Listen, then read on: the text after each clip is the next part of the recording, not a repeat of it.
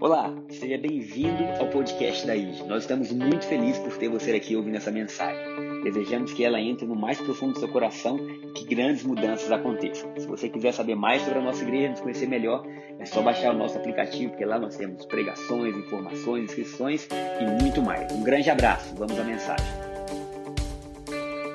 Amém? Bom, queridos, domingo passado, alguém teve aqui domingo passado? A gente falou sobre o escândalo da cruz, falamos um pouco mais sobre o Evangelho, e minha intenção era é, continuar falando sobre isso. Mas na quarta-feira eu tive um sonho, e eu amo sonhos. E nesse sonho, o Espírito Santo falava comigo, falava comigo assim: ainda há tempo. E ele só falava isso. E o tema da pregação então vai ser Ainda há tempo. Eu quero que você me ajude falando para a pessoa que você ama, que está ao seu lado, ou você conhece, ainda há tempo. Ainda há tempo. Falando em tempo, estamos no último, no último mês de 2021. Dezembro, já estamos no primeiro domingo de dezembro, já estamos aqui na reta final do ano de 2021. Estava pensando em você? Se você não viesse hoje, eu ia te mandar mensagem. Falar, estou com saudade. E último mês do ano de 2021, e esse mês, pode soltar, Gi, por favor, já esse mês fala de. Você aumentou o tempo, né? Me deu 40. Ó, oh, tá diminuindo isso aí. Pronto, pode deixar 35 minutos. Que é a nossa contagem regressiva até o final da pregação hoje. Porque eu... aumenta o tempo, tô brincando, não aumenta não. Porque hoje nós vamos falar então ainda há tempo, mas é interessante a gente pensar que no final do ano a gente tem uma lista de sonhos para o ano que vem, de renovar a esperança, mas o final do ano também é quando a gente olha para trás e pensa tudo o que aconteceu.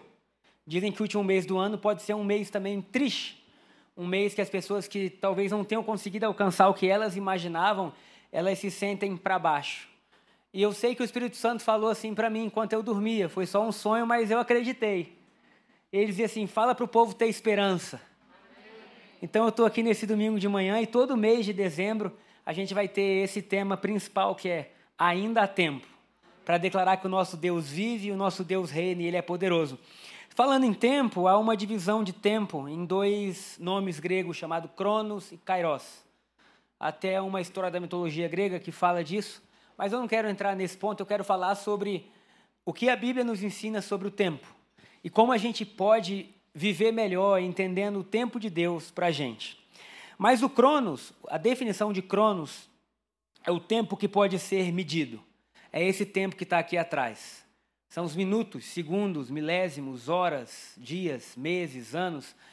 E o cronos é aquilo que pode ser cronometrado, é aquilo que você pode literalmente mensurar.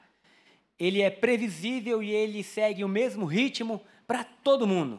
Sendo você brasileiro, americano, egípcio, qualquer lugar do mundo, o tempo cronológico segue essa mesma toada que está aqui atrás.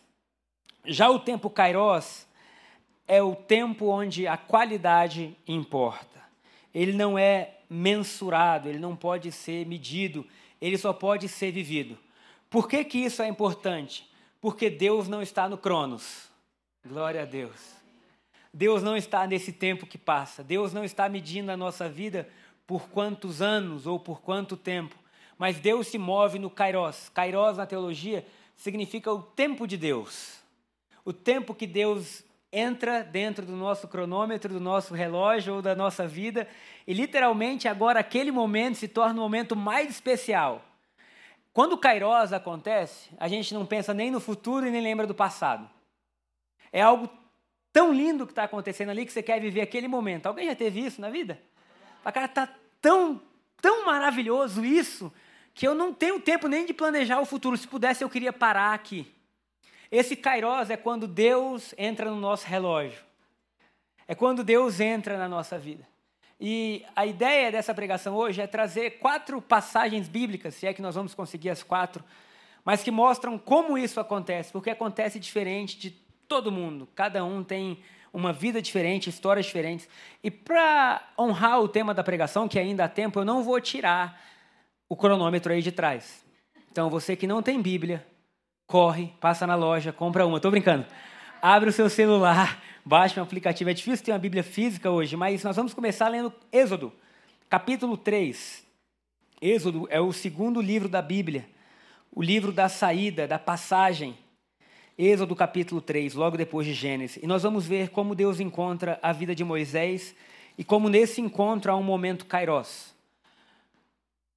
Sabe, o kairos é aquilo que torna o cronos inesquecível, aquilo que torna o momento dar um exemplo. Você pode vir ao culto todo domingo. Todo domingo você vai, arruma seus filhos, você tem todo ali já uma rotina. E aí você pode vir já pensando no que vai acontecer depois do culto. Aí eu vou almoçar com fulano, com Beltrano, eu tenho que resolver isso, o que é normal por causa desse tempo cronos. Mas de repente, num culto como esse, Deus se manifesta. E a sua vida muda para sempre. Isso é Kairos. Deus vem e bum! De repente, aquele culto que era só mais um culto, não é mais só um culto, é o culto que mudou sua vida. É o culto que mudou sua história. E aí você sai da igreja pensando assim: eu não sei o que aconteceu hoje, mas algo aconteceu. Eu não sei como mensurar, às vezes a gente não sabe nem como explicar, mas a gente sabe que Deus se manifestou. E eu quero ler essa história de Êxodo, lembrando primeiro quem era Moisés, porque Êxodo 3:1 vai começar assim: apacentava Moisés o rebanho de Jetro. Eu quero que vocês se lembrem que Moisés era um menino que nasceu em meio a uma perseguição. Perseguição de Faraó às crianças judias ou hebreias. E ele vai e aí literalmente ele manda matar todas aquelas crianças. A mãe de Moisés vê que Moisés era formoso, amamenta Moisés escondido e quando ele tem uma idade mínima, se eu não me engano, de três meses, coloca Moisés num cestinho e bota no rio Nilo. E o rio Nilo literalmente leva aquela cesta onde Moisés estava aos pés da filha de Faraó. A filha de Faraó pega, abre, vê que a criança é formosa e trata Moisés como se fosse seu próprio filho. Como sabia que era uma criança do povo hebreu, ela chama alguém do povo hebreu para cuidar. E literalmente foi a mãe de Moisés. Então Moisés ele nasce tanto sendo egípcio, conhecendo a cultura dos egípcios, nascendo na casa mais poderosa do Egito, quando sendo judeu. Aos 40 anos de idade, ele se encontra meio em uma crise de identidade, porque ele fala: e agora? Quem sou eu? E ele vê um, um egípcio maltratando um, um, escravo judeu, e ele se levanta contra aquilo, e ele fere o egípcio, e o egípcio morre. Então Faraó se levanta contra Moisés e Moisés foge. E agora ele não está nem mais no povo judeu e nem mais com o povo egípcio. Ele se encontra no meio do deserto por quase 40 anos. No deserto. E qualquer pessoa que passe 40 anos no deserto, tendo perdido todas as regalias do egípcio e longe do seu povo, deve pensar assim: meu tempo está acabando, é ou não é? Agora Moisés tem quase, quase não, mas os estudos dizem 80 anos de vida quando isso aqui acontece. E eu quero declarar que se você tem menos de 80 anos de vida ou mais de 80 anos de vida, há um Kairos para você hoje. Porque esse raio desse Cronos limita a gente. E a gente começa a achar que aquele que não vive no tempo está atrasado. Deus, o Senhor precisa fazer isso. Você imagina Moisés? Alguma coisa deu errado na minha vida. Ele devia estar pensando, alguma coisa saiu porque eu estou totalmente perdido. Agora eu estou servindo meu sogro Jetro no deserto, mas Deus não se atrasa. Deus não se atrasa. E outra coisa, ainda há tempo, porque a sua existência se dá fora do tempo, querido. Você é um ser eterno. De forma. Oi, tia Elza, a senhora está aí? Quantos anos, minha tia? 53, eu gostei. Ainda há tempo, tia Elza. A sua aparência é de 53 anos. 93 anos de idade. Há um kairós para você ainda, minha tia. Deus se movimenta na nossa vida a fim de fazer com que a gente não olhe para o futuro pensando meu tempo está acabando, mas crendo que as misericórdias se renovam a cada manhã, crendo que nós somos eternos e o que é eterno nunca morre. Então, o Cronos é aquilo que limita e que faz a gente se comparar. Puxa, a pessoa tem a mesma idade que eu, já tem netos e eu não casei. A pessoa tem não sei o que e já construiu, meu Deus, a pessoa manda no mundo inteiro e eu não mando nem em mim mesmo. E o Cronos faz com que a gente olhe esse tempo e comece a vir uma ansiedade terrível de coisas que a gente quer que aconteça na nossa vida e por algum motivo, por viver no Cronos, a gente se sente mal. E é como se a gente não conseguisse alcançar aquilo que a gente queria, mas o convite de Deus hoje é sai do Cronos porque eu tenho Kairos para a sua vida. Eu tenho momentos que vão ser eternizados não pelos minutos, mas pela essência, pela qualidade. Se Kairos é o tempo oportuno ou o tempo pleno, eu quero declarar sobre nós que a nossa vida vai ser vivida no Kairos. Seja com 13, 20, 27, 40, 80 anos de idade, nós vamos viver o tempo de Deus para a gente. E esse sentimento de que a gente está perdendo tempo ou que a gente não está vivendo o que tinha que viver vai ser retirado dos nossos corações. Amém? Então, Êxodo 3 diz assim: Apacentava Moisés o rebanho de Jetro, seu sogro, sacerdote, em Midian. E levou o rebanho atrás do deserto. E veio ao monte de Deus, a Horebe. E apareceu-lhe o anjo do Senhor em uma chama de fogo, no meio de uma sarça. E olhou, e eis que a sarça ardia no fogo, e a sarça não se consumia. Para um pouco aí. Moisés está acostumado a andar com as ovelhas no deserto. E ele está acostumado a ver a sarça pegar fogo e se consumir. O que, era a sarça? Era uma vegetação de rápida e fácil combustão.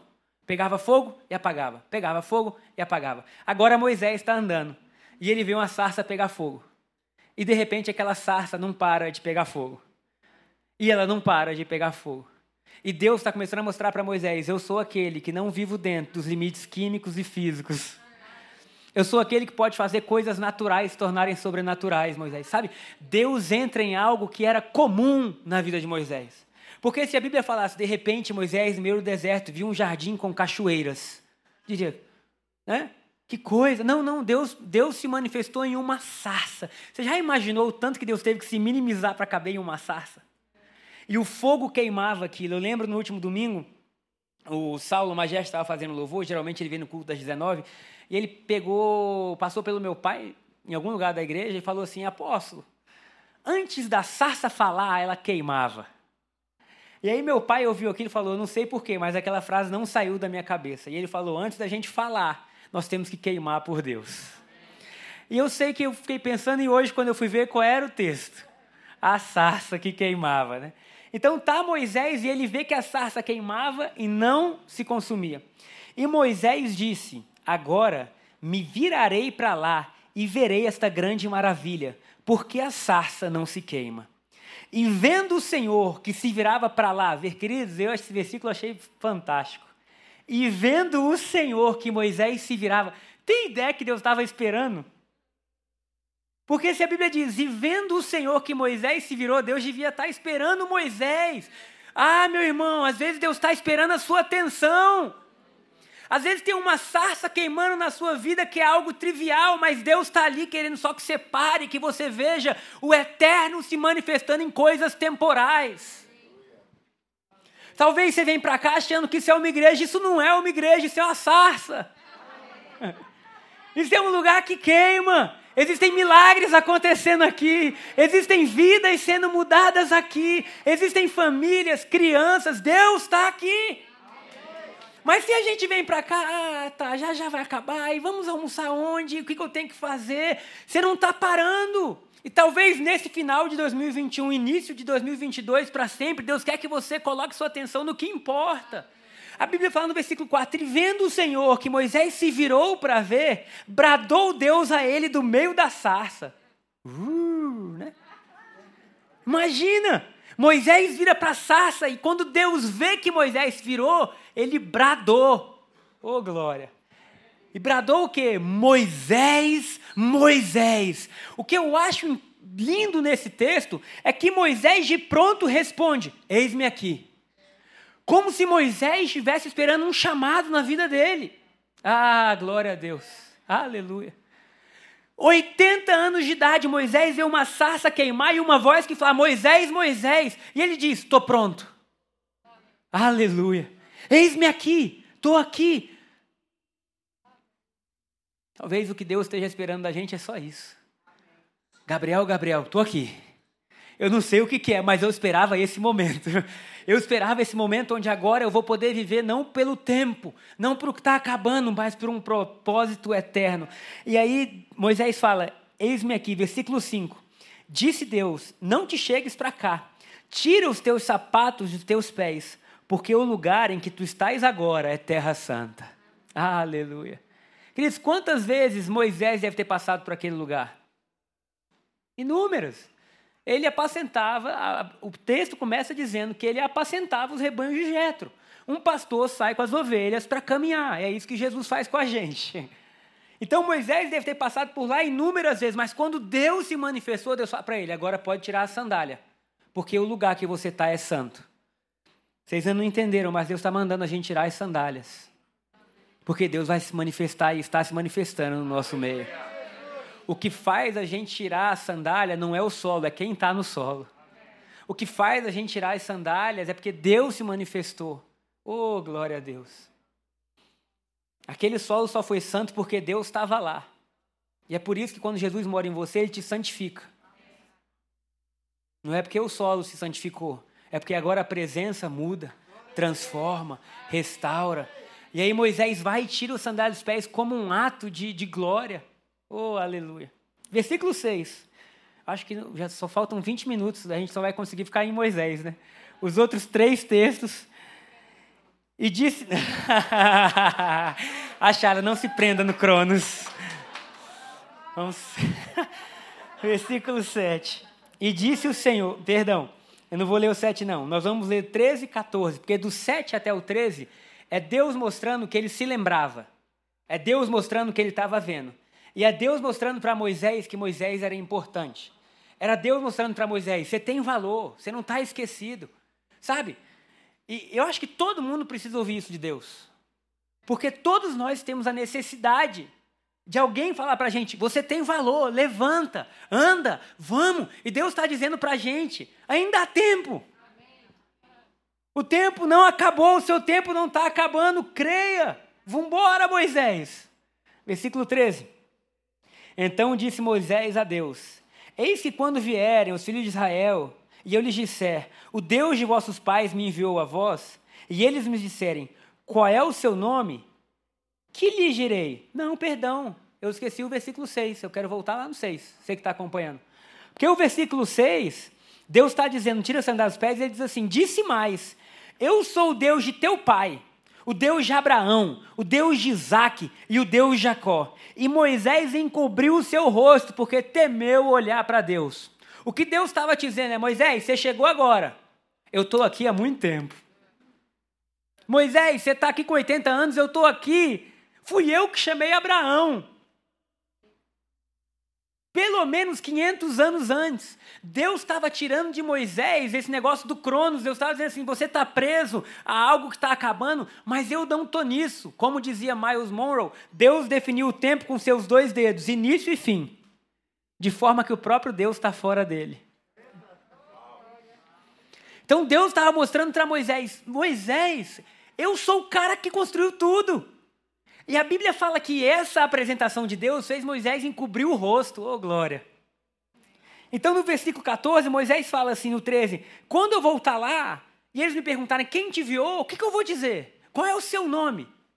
É a primeira vez que alguém perguntou o nome de Deus na Bíblia. No versículo 14, Deus responde a Moisés assim: E disse Deus a Moisés: Eu sou o que sou. Eu tenho uma boa notícia para a gente nessa manhã. Deus não vai ser, não, Deus é. Aleluia. Deus é. Deus é o teu renovo, Deus é a tua esperança, Deus é a sua cura, Deus é a sua provisão, Deus é o seu sustento, Deus é. Quando Deus fala para Moisés, qual é seu nome? Deus fala assim: meu nome é Eu Sou. Aleluia. Esse é o nosso Deus. Qual é seu nome? Eu sou. Dizem que depressão é excesso de passado, né? Você fica pensando tanto no que aconteceu e nas coisas que você literalmente perde a alegria, que ansiedade é excesso do futuro. Você precisa mais de Deus, eu sou. Agora. Eu tô agora, eu tô nesse culto.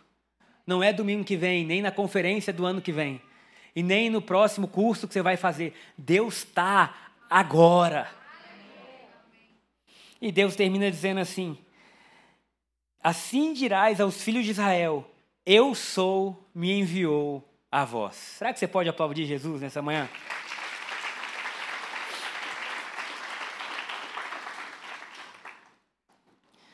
Então Deus estava literalmente tirando Moisés sua, do seu próprio tempo e colocando Moisés em algo muito maior, em algo muito superior. Eu tenho aqui um outro texto, em João capítulo 11. É o texto onde Jesus vai ressuscitar Lázaro, em João capítulo 11, versículo 17. Ah, eu tenho que abrir. João capítulo 11, versículo 17. João é o, terceiro, é o quarto livro da nova aliança. João 11, 17. Diz assim: Chegando, pois, Jesus, achou que já havia quatro dias que estava na sepultura. Posso, Marisa? Que honra! Ainda há tempo.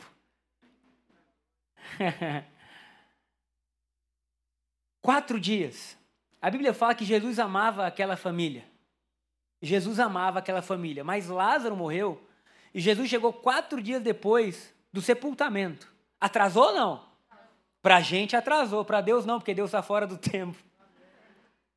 E no nosso cronos, o que, que gera? Ansiedade, dor, a gente não consegue ver como Deus vê. Marta, quando vê que Jesus chegou, a Bíblia fala que ela correu até Jesus. Vamos ler. Versículo 18, né?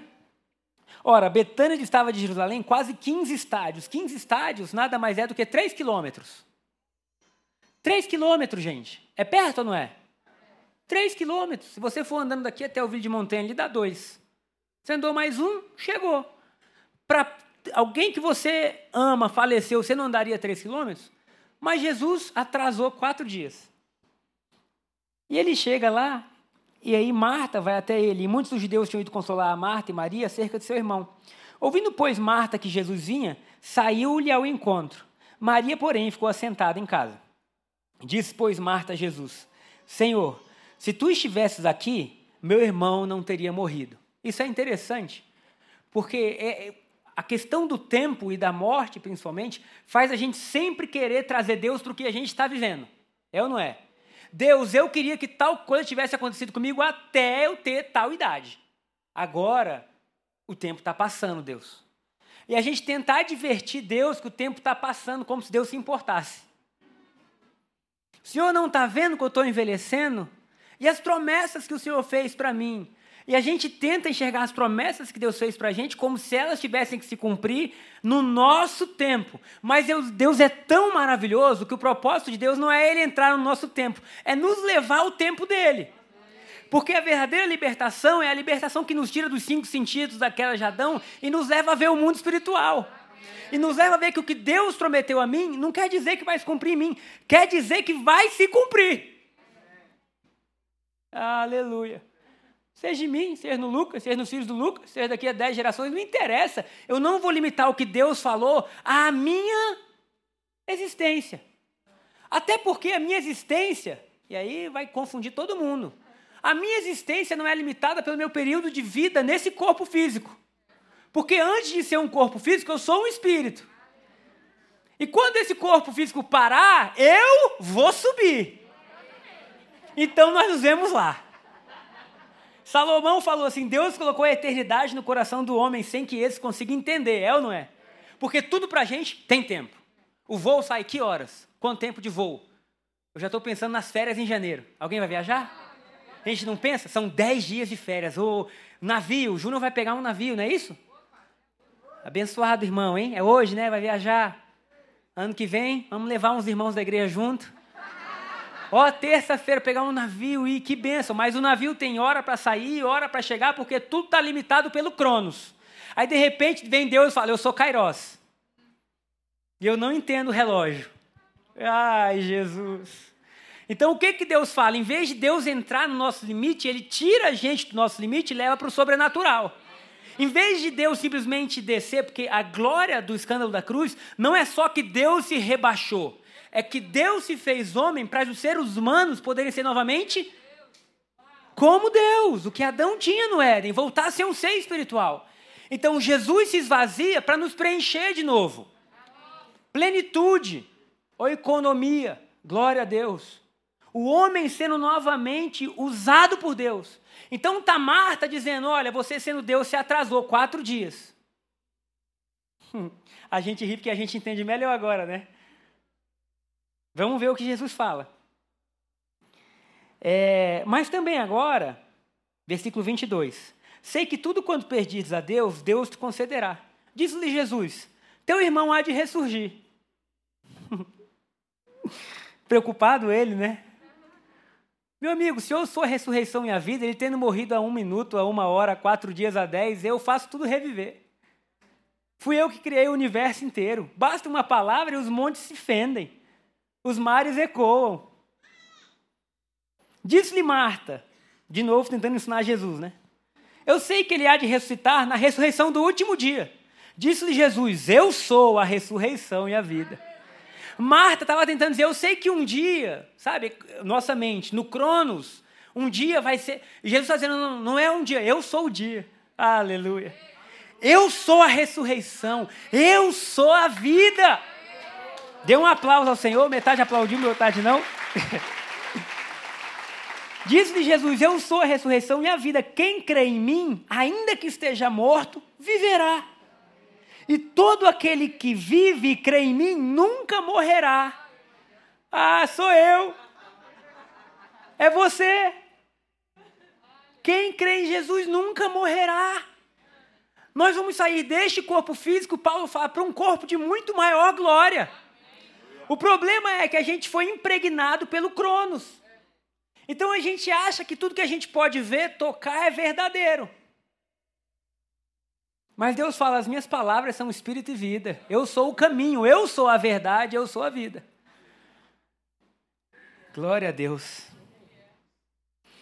E todo aquele que vive e crê em mim nunca morrerá. Jesus perguntou para Marta, eu pergunto para todos nós: crês tu isso? Eu creio. eu creio.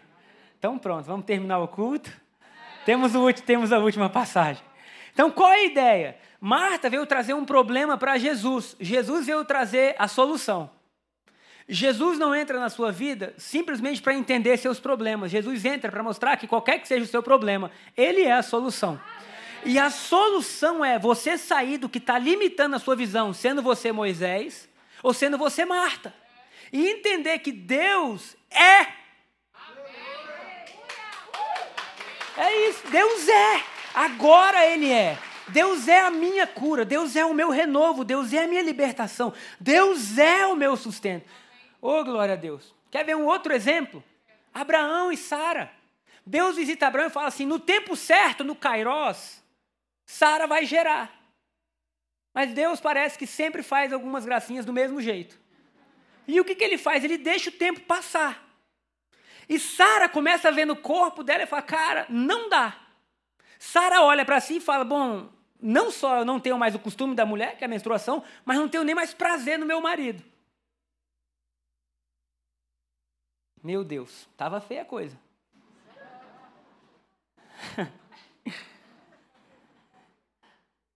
Eu lembrei de uma pregação do Linhares, mas deixa para lá. Que ele fala que é impossível frutificar se não tem prazer. E a graça é poderosa porque a gente volta a ter prazer em Deus. Resumi a pregação dele de uma hora em uma frase, mas deu para entender. Então Sara fala assim: Eu não tenho mais prazer. E aí ela fala para Abraão: pega H, eu vou dar um jeito no que é eterno com uma solução momentânea, pega H. E Abraão vai com H. E H gera Ismael. E Deus vê aquilo e fala: nunca prometi Ismael. Eu falei que seria segundo a minha promessa e não segundo a tua força. Eita Jesus. Aí vai Sara e Abraão depois de um tempo. Glória a Deus, tudo dá certo, nasce Isaac. Mas vocês têm ideia de como o Cronos atrapalhou? Porque Deus falou e agora eu tenho um tempo e o meu tempo está acabando, eu preciso fazer alguma coisa. E quando entra o esforço próprio, nasce o filho que não é da promessa. E em Gatas fala que o filho que não é da promessa, em hipótese alguma, vai herdar junto com quem é da promessa. Então o Cronos pode levar a gente a querer fazer na nossa própria força o que nunca foi feito para ser a nossa própria força. Então o Kairos é um convite para a gente se render. Estou gostando da sua animação hoje, Charla. Kairos é um convite para o ser humano se render a Deus. Então, Sara não consegue, Abraão não consegue, mas de repente vem a plenitude dos tempos e Sara engravida. Um outro exemplo que eu posso dar, Ana. Ana era estéreo. Ana tinha uma, uma era, era mulher de Eucana. E Penina, que era outra esposa de Eucana, tinha muito filho. E Ana não tinha nenhum. E Ana fica ali brava e fala: Cara, ela está sofrendo, ela está sofrendo, ela está sofrendo. Um dia ela vai ao templo da oração e está chorando. Samuel, o sacerdote, olha para ela e fala: O que, que você está bêbada uma hora delas? E Ana fala assim: Não, senhor, não é bebida forte, eu estou com dor de alma. Ele, Samuel estava vindo, é estou no Kairos. No Cronos da Bíblia era Eli. Mas Eli seria substituído por Samuel, eu errei. Eli, bem que eu estava todo mundo olhando assim para mim. E aí Ana fala assim: eu, eu, queria um filho. E Eli profetiza: em um ano você vai estar segurando. A Bíblia responde a essa profecia dizendo assim: no tempo certo, Ana gerou. No tempo certo, no Kairos, Ana gerou. Quero declarar Kairos sobre a sua vida. Palavras que você recebeu que não tem como você produzir. Ana era estéreo, não tinha o que ela viesse a fazer, de repente, puf, no tempo certo. Serginho gerou. No tempo certo as coisas aconteceram, no Kairos. E por fim, Gálatas capítulo 4, versículo 4. Gálatas capítulo 4, versículo 4. Gálatas que é um livro na Nova Aliança, Novo Testamento. Vamos lembrar a musiquinha da escola dominical? Mateus, Marcos, Lucas, João.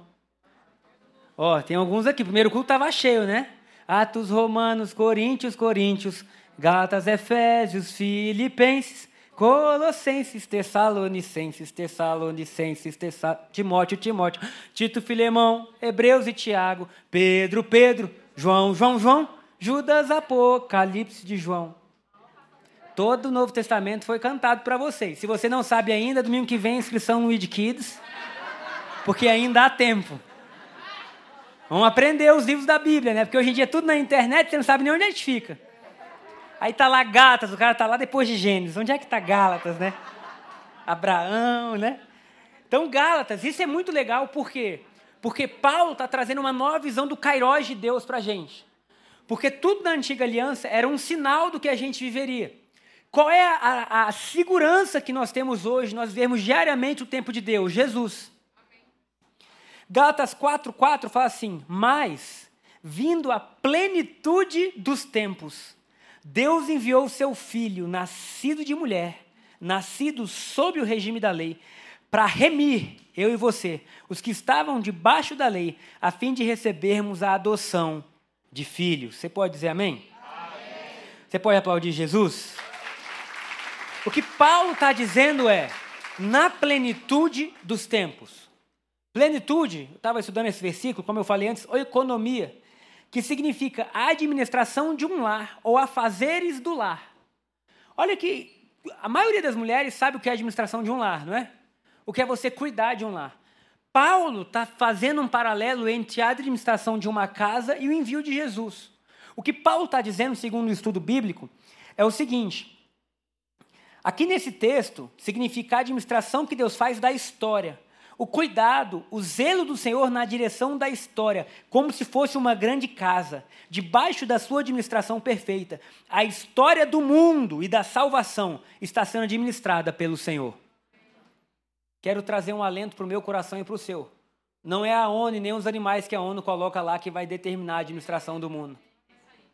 Não é a marca que o Bill Gates pode fazer da vacina que vai determinar. Não é nada que o ser humano possa criar. Paulo está deixando claro: esse mundo aqui tem uma administração divina.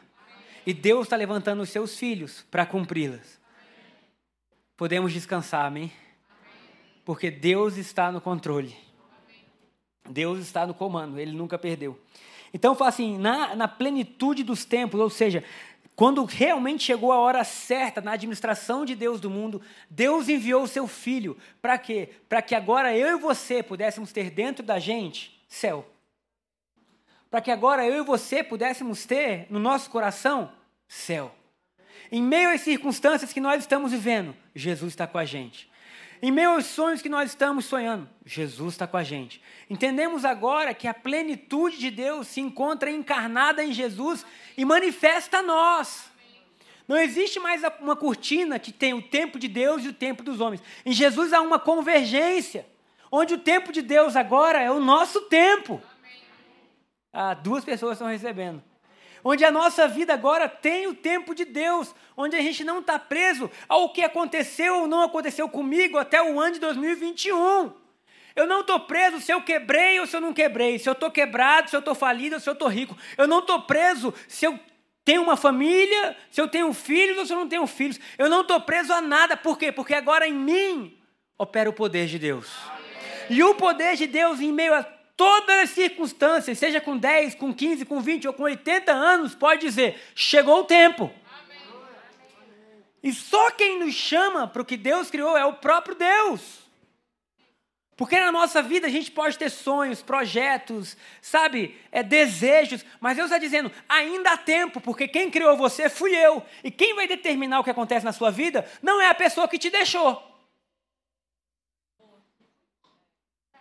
Não é a história que não deu certo. Não é isso que vai determinar a nossa vida. A nossa vida é determinada por uma sarça que queima e não se consome. A nossa vida é determinada por um Jesus que chega quatro dias depois e fala: calma, ele há de ressurgir. A nossa vida é determinada por eventos muito superiores. Porque se não for por isso, nós seremos iguais a todo mundo. E esse cronômetro que agora está chegando ao fim pode ser terrível. Ele gera ansiedade, crise de pânico, medo, comparação, ele gera guerras, ele gera eu preciso para mim, eu preciso tanto que se necessário for, eu pego até o que é seu. E Deus está dizendo: eu morri em uma cruz na plenitude dos tempos para tirar vocês disso e para devolver vocês a um novo lugar. Não foi a família que você teve que determina onde você vai chegar? Não são os cursos que você fez, não são os amigos que você tem, não são os traumas que você tem, não é quem te deixou, quem está com você, não são os vícios que você teve. Deus está dizendo para cada um de nós hoje que, mesmo que o cronômetro da nossa vida pareça chegar ao fim, ainda há tempo. Que mesmo que as luzes pareçam estar se apagando, no primeiro culto tinha até um tu, tu, ó. Pareça que está chegando ao final, não é o final. Por mais que as luzes pareçam se apagar, há uma sarça que queima.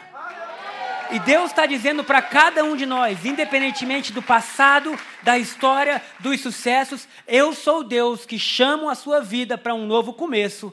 Ainda há tempo. Amém? Coloque-se de pé no seu lugar, vamos orar. Ainda há tempo. Fala para quem está perto de você, ainda há tempo. Vamos! Vamos para os próximos voos, para as próximas conquistas. Vamos voltar para o Egito e declarar: Eu sou, me enviou. Vamos voltar para os lugares que Deus nos mandar e falar: O eu sou está comigo. Queridos, tem ideia que Moisés, quando vai para o Egito, ele fala assim: Nath, você deixa, por favor, água. Pode deixar com a chala com a ela. Fala assim: O eu sou me enviou. Quando a gente volta de um encontro com Cristo, a gente fala: O eu sou vive em mim. Aleluia. Olha a diferença. O eu sou me mandou. Na nova aliança, o eu sou vive em mim. O eu sou vive em mim. Feche seus olhos.